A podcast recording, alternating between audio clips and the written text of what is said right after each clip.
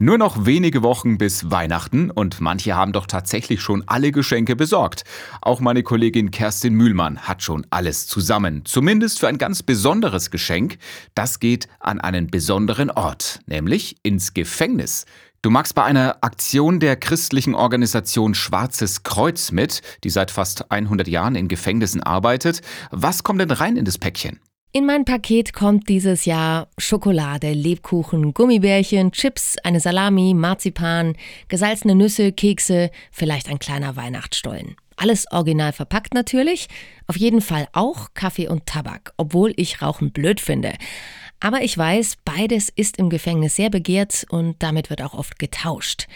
Ich schreibe auch immer eine Weihnachtskarte dazu, die muss aber anonym bleiben.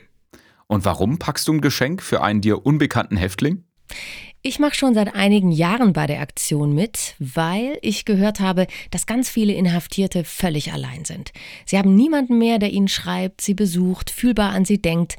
Woher nimmt man da noch Hoffnung und Kraft, um ein neues, ein anderes Leben anzufangen?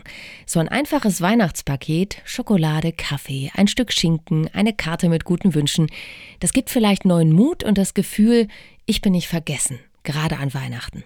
Ja, gerade an Weihnachten, wenn alle bei der Familie sind, fühlen sich Inhaftierte natürlich noch einsamer.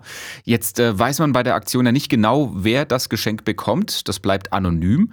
Hast du trotzdem schon mal eine Antwort bekommen? Ja, einmal. Dieser Mann hat mir über das Schwarze Kreuz zurückgeschrieben und hat sich überschwänglich bedankt und klang sehr gerührt. Das hat mich total gefreut. Das Ganze ist gelebte Nächstenliebe, sagt die Organisation Schwarzes Kreuz, die ja hinter dieser Geschenkeaktion steht.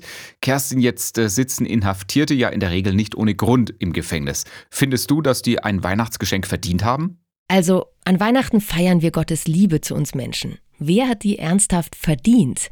Natürlich sind die Inhaftierten nicht ohne Grund im Gefängnis. Aber ich denke, es gibt auch Gründe, warum es so weit kam. Und wer nie gezeigt bekommt, dass er geliebt ist und wertvoll, der wird sich auch in Haft nicht ändern. Ein Weihnachtspaket verändert kein Leben, aber vielleicht die Hoffnungslosigkeit. An Weihnachten ein bisschen Liebe und Hoffnung ins Gefängnis bringen. Das ist die Idee dieser besonderen Geschenkeaktion. Wenn auch ihr mitmachen wollt, mehr Infos gibt's online auf nächstenliebe-befreit.de.